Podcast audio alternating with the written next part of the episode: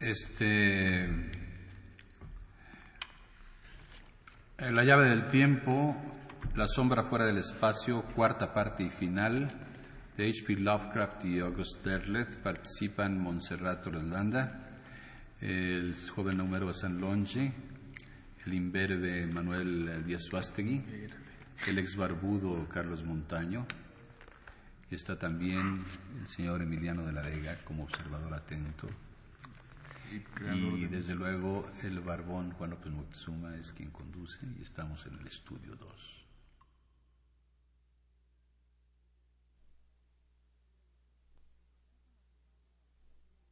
El Consejo Nacional para la Cultura y las Artes y Radio Universidad presentan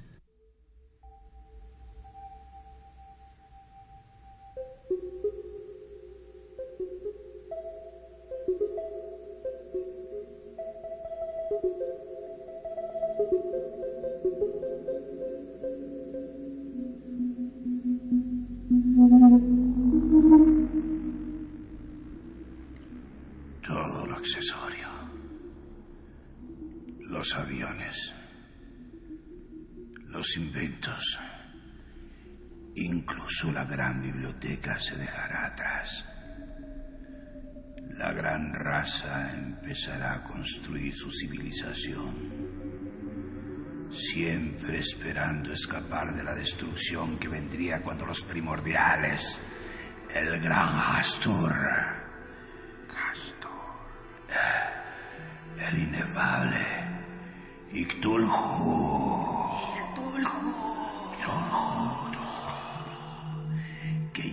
en las profundidades del agua, y Nayarlatotep,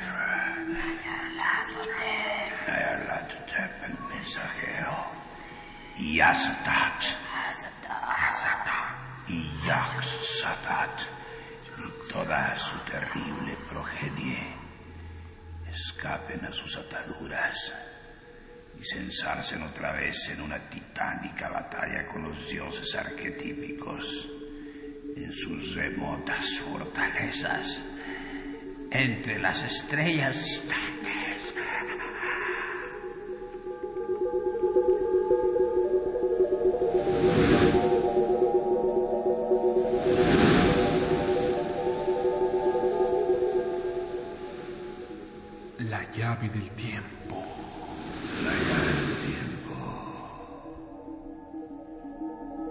Clave del tiempo.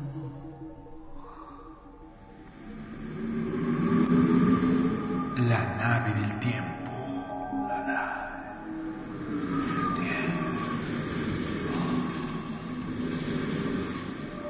El ave del tiempo.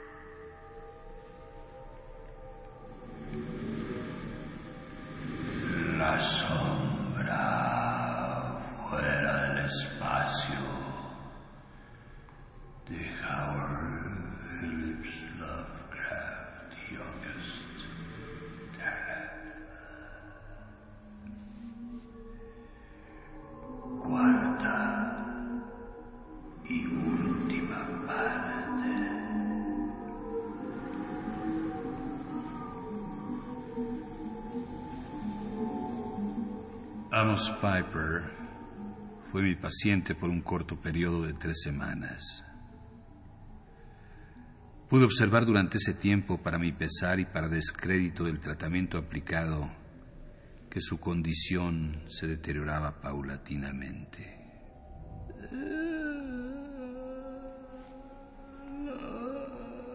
Los primordiales. Los primordiales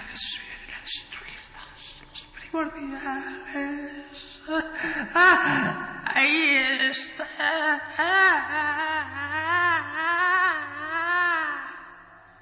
Empezaron a producirse alucinaciones, o al menos lo parecían. Particularmente según el proceso típico de las ilusiones paranoicas de ser perseguido y observado.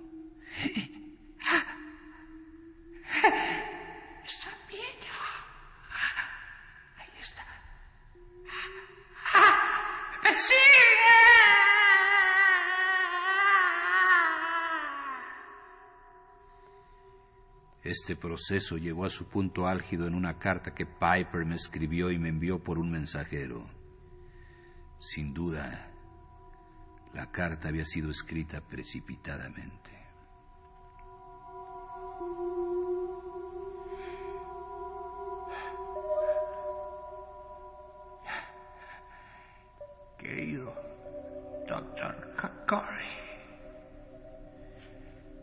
Como es muy posible que no le vea más, quiero decirle que ya no tengo duda alguna respecto a mi situación. Sé que alguien me ha estado vigilando durante algún tiempo. Y no es un ser terrestre, sino una de las mentes de la gran raza.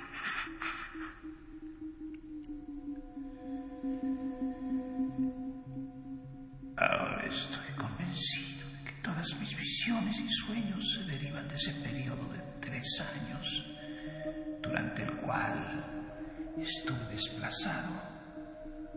¿O no era yo? Según decía mi hermana. La gran raza existe aparte de mis sueños. Ha existido durante más tiempo que la medida humana del tiempo. No sé dónde está.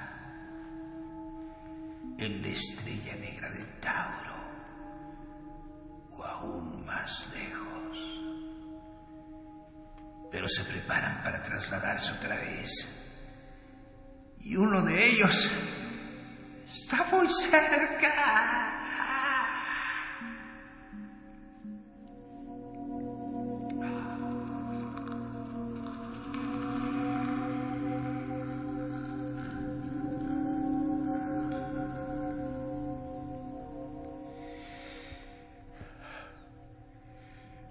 No he estado ocioso entre visita y visita a su consulta. He tenido tiempo de hacer más investigaciones por mi cuenta. Muchos hilos atados a mis sueños me habían alarmado y me desconcertaban. ¿Qué ocurrió, por ejemplo, en Innsmouth en el año 1928? para que el gobierno federal hiciese explotar grandes cargas en el arrecife del diablo en la costa atlántica, cerca de esa ciudad.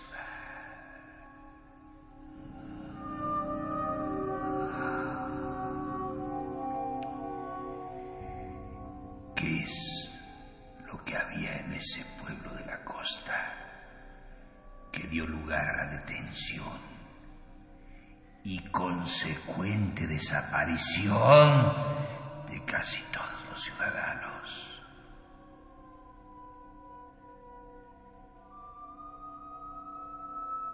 Y que lazo unía a los polinesios y a la gente de Innsmouth. Además, ¿Qué fue lo que descubrió la expedición Miskatonic Antarctic de 1930-31 en las montañas de la locura? De tal naturaleza que se ha mantenido en secreto para todo el mundo, excepto para los sabios de la universidad. cómo explicar la narración de Johansen, sino como un relato corroborativo de la leyenda de la gran raza. Y no ocurre lo mismo con las antiguas ciencias de las naciones incas y aztecas.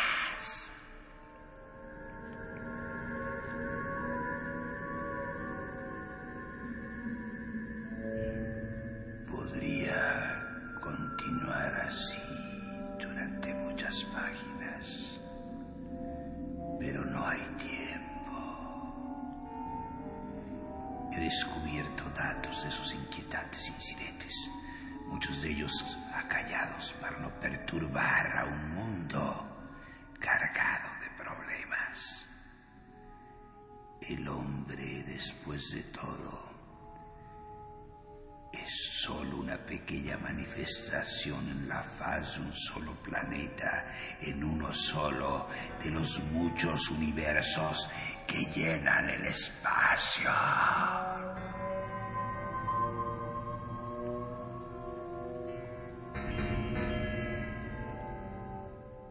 Solamente la gran raza conoce el secreto de la vida eterna, moviéndose en el tiempo y en el espacio, ocupando un lugar después de otro,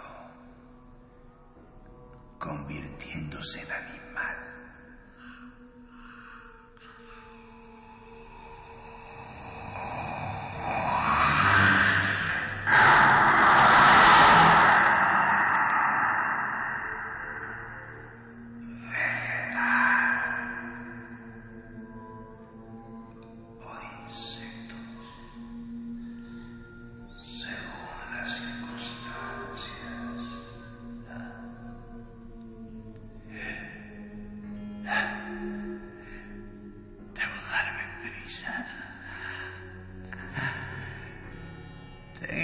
Tan poco tiempo. Créame, doctor. Sé lo que escribo.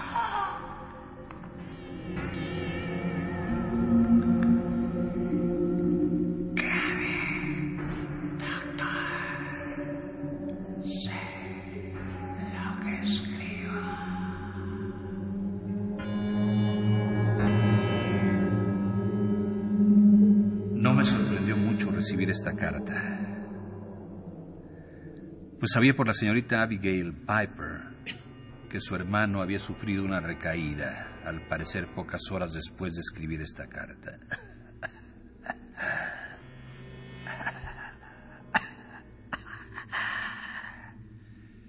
Me apresuré a ir a casa de los Pipers. En la puerta me encontré a mi paciente. Estaba completamente cambiado. Demostró tener una seguridad en sí mismo que no había tenido durante su visita a mi consulta ni en ningún momento desde el día que le conocí. Me aseguró que por fin había logrado el control sobre sí mismo, que las visiones a las que había estado expuesto habían desaparecido y que ahora podía dormir libre de esos sueños que tanto le habían molestado. Desde luego no podía dudar que se había recuperado. Y no me era posible comprender por qué la señorita Piper me había escrito esa nota desesperada, a menos que se hubiese acostumbrado a que su hermano se hallase en un estado desconcertante y que hubiese confundido su mejoría con una recaída. Esta recuperación era extraordinaria, ya que el incremento de su miedo, sus alucinaciones, su intenso nerviosismo y finalmente su rápida carta indicaban, con la misma evidencia que un síntoma físico indicaría una enfermedad, el derrumbe de su precario estado mental. Me satisfacía esta recuperación y le felicité. Aceptó mi felicitación con una sonrisa débil y luego se excusó diciendo que tenía mucho que hacer. Le prometí telefonear una vez a la semana más o menos para vigilar cualquier retorno a la sintomatología de su desesperado estado anterior. Días después le vi por última vez. Le encontré amable y cortés. La señorita Abigail Piper estaba delante, algo turbada, pero sin lamentarse. Piper no había vuelto a tener visiones o sueños y era capaz de hablar con franqueza de su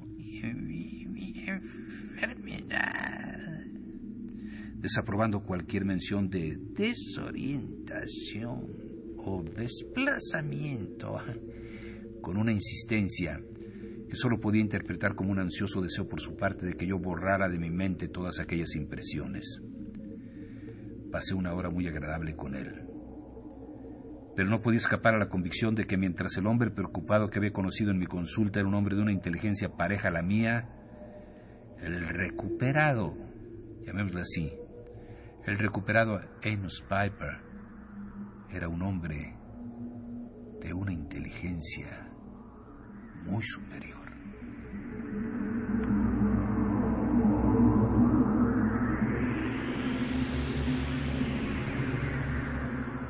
En el momento de mi visita me impresionó el hecho de que estaba preparando una expedición a la región del desierto arábigo. No se me ocurrió entonces relacionar sus planes con los curiosos viajes que había realizado durante sus tres años de enfermedad. Pero los hechos posteriores me hicieron recordarlo.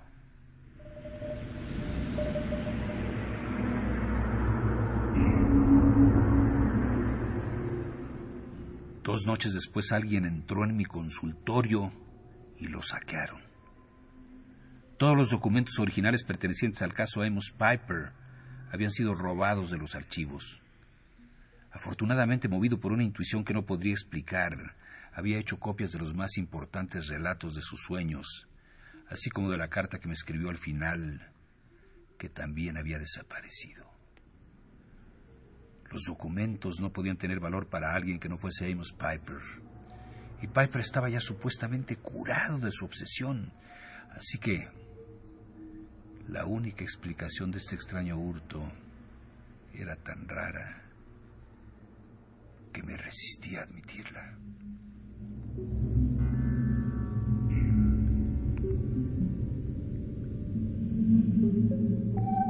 Además, me enteré de que Piper salía para su viaje al día siguiente, lo que establecía la posibilidad de que él hubiera sido el instrumento escribo instrumento, instrumento, deliberadamente, el instrumento del robo. Ahora bien, un Piper curado no podía tener razón alguna para desear de forma tan manifiesta que los datos permaneciesen en su poder. Y en cambio, un Piper recaído, tendría todos los motivos para desear que estos papeles fuesen destruidos. Cabía suponer que Piper había sido desplazado Que alguien hubiera entrado en él, hubiera ocupado el sitio de su alma o de su mente.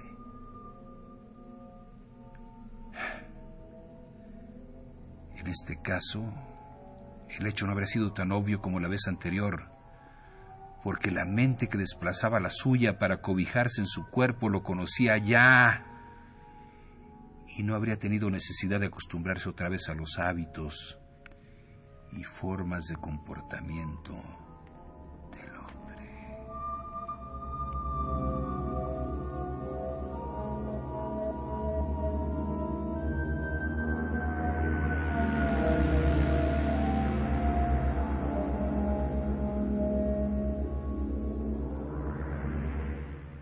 Por increíble que pareciera esta hipótesis, trabajé en ella iniciando unas investigaciones por mi cuenta. Mi intención era en principio pasar una semana, bueno, posiblemente dos, buscando respuesta a algunas de las preguntas que Amos Piper me había hecho en su carta. Pero unas semanas no fueron suficientes. El trabajo se prolongó durante meses y a finales de año estaba más confundido que nunca. Además,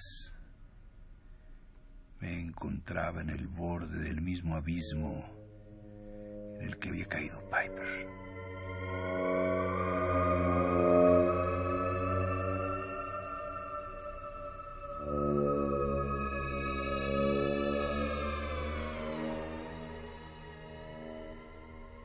Pues algo efectivamente había pasado en Innsmouth en 1928 algo que había ocupado al gobierno federal y acerca de lo cual nada podía averiguarse, excepto los vagos y terroríficos indicios de una relación con los batracios de Ponapé.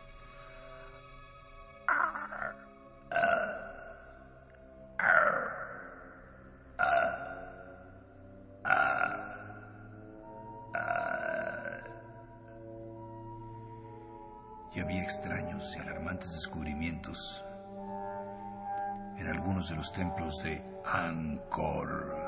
Angkor. Wat.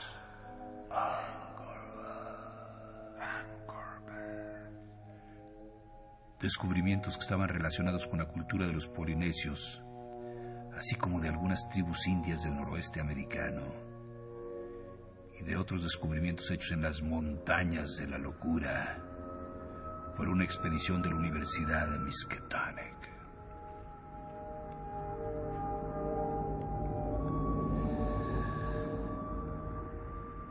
Había relatos de incidentes similares, todos ocultos en misterio y oscuridad. Y los libros. Los libros prohibidos que Amos Piper había consultado estaban en la biblioteca de la Universidad de Miskatonic. Y lo que en esas páginas leí resultaba horriblemente sugestivo a la luz de lo que había dicho Amos Piper y de todo lo que posteriormente comprobé. Lo que allí se exponía, aunque indirectamente, era que en algún lugar existió una raza de seres infinitamente superiores, llamémoslos dioses o la gran raza, o con cualquier otro nombre. Seres que trasladaban sus mentes libres a través del tiempo y del espacio.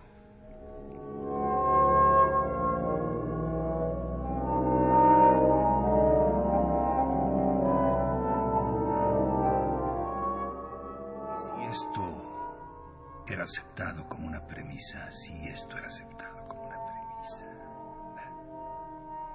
entonces podía ser también cierto que la mente de Amos Piper había sido de nuevo desplazada por una mente de la gran raza, mente enviada a investigar si todos los recuerdos de su estancia entre ellos, entre nosotros, entre los hombres, habían sido borrados.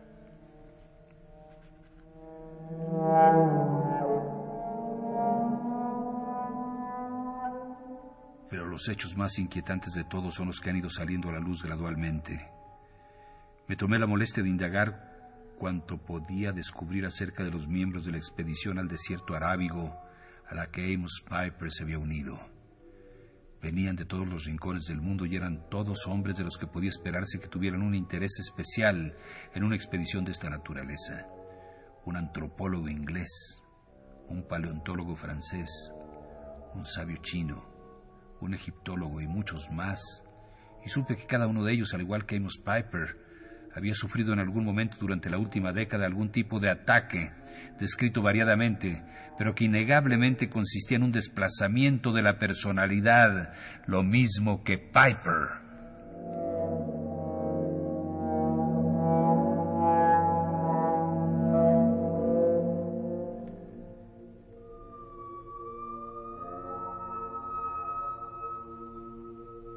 Alguna parte de esas remotas tierras del desierto arábigo, la expedición entera desapareció de la faz de la tierra.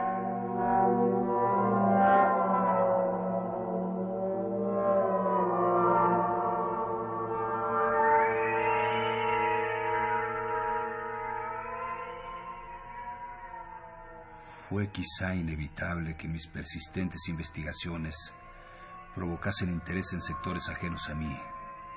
Ayer, un paciente vino a mi consulta. Había algo en sus ojos que me hizo pensar en Amos Piper, la última vez que le vi. Una superioridad condescendiente, altiva, que me hizo encogerme de miedo, así como cierta torpeza en sus manos.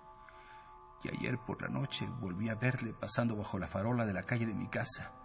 Otra vez esta mañana, como un hombre que estudia a otro y a sus hábitos, por alguna razón enrevesada para ser conocida por su víctima.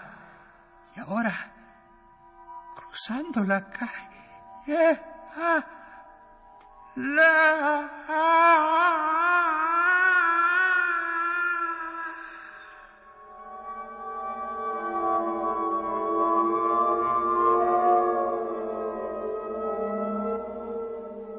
Las hojas sueltas del anterior manuscrito fueron encontradas en el suelo de la consulta del doctor Nathaniel Corey cuando su enfermera acudió a la policía a causa de unos ruidos alarmantes tras la puerta de la consulta que estaba cerrada. Cuando irrumpió la policía, el doctor Corey y un paciente no identificado estaban arrodillados, intentando en vano empujar las hojas hacia las llamas de la chimenea situada en la pared norte de la habitación. Los dos hombres parecían incapaces de agarrar las hojas, pero las empujaban hacia adelante con un movimiento similar al de los eh, cangrejos. Ajenos a la presencia de la policía, se ocupaban solo de la destrucción del manuscrito y persistían en sus esfuerzos poco naturales para conseguirlo con histérica precipitación. Ninguno fue capaz de dar una explicación inteligible a la policía o a los médicos asistentes, ni era coherente lo que decían.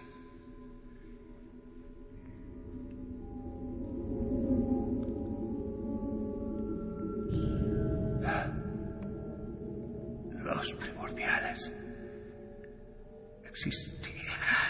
Existe. La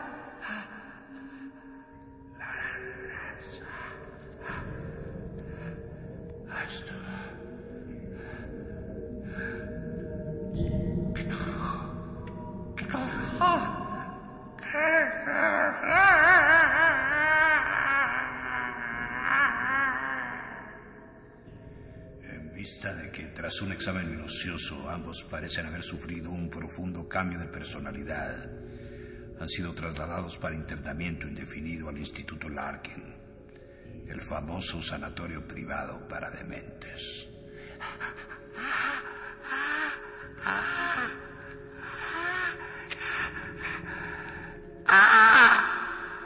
¡Los primordiales!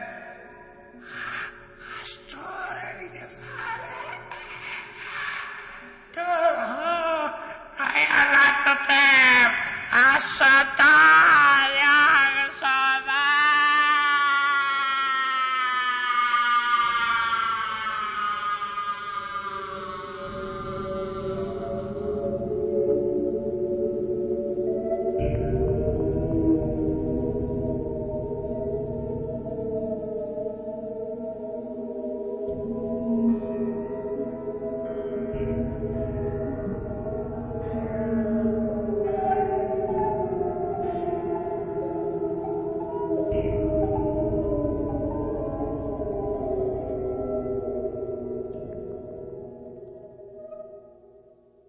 El Consejo Nacional para la Cultura y las Artes y Radio Universidad presentaron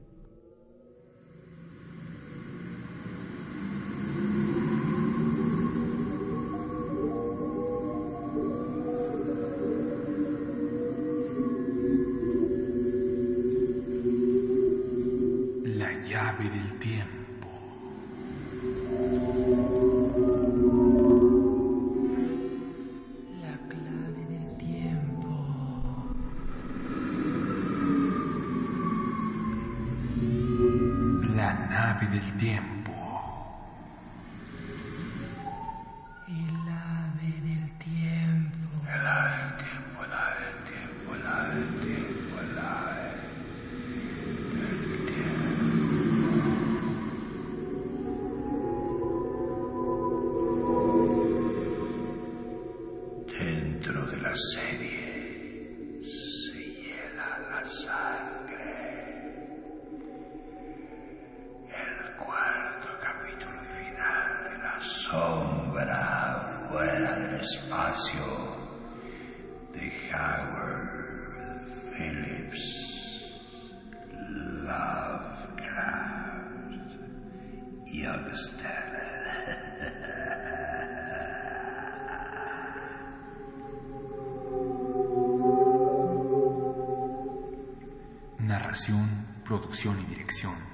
Juan López Moctezuma. Juan López Moctezuma. Musicalización. Emiliano de la Vega y Manuel Díaz Suasti. Emiliano de la Vega y Manuel Díaz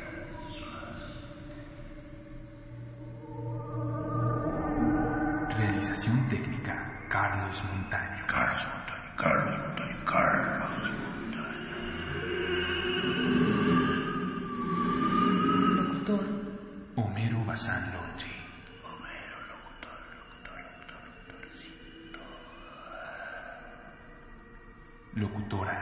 Montserrat por Islanda. La, la, la, la, la,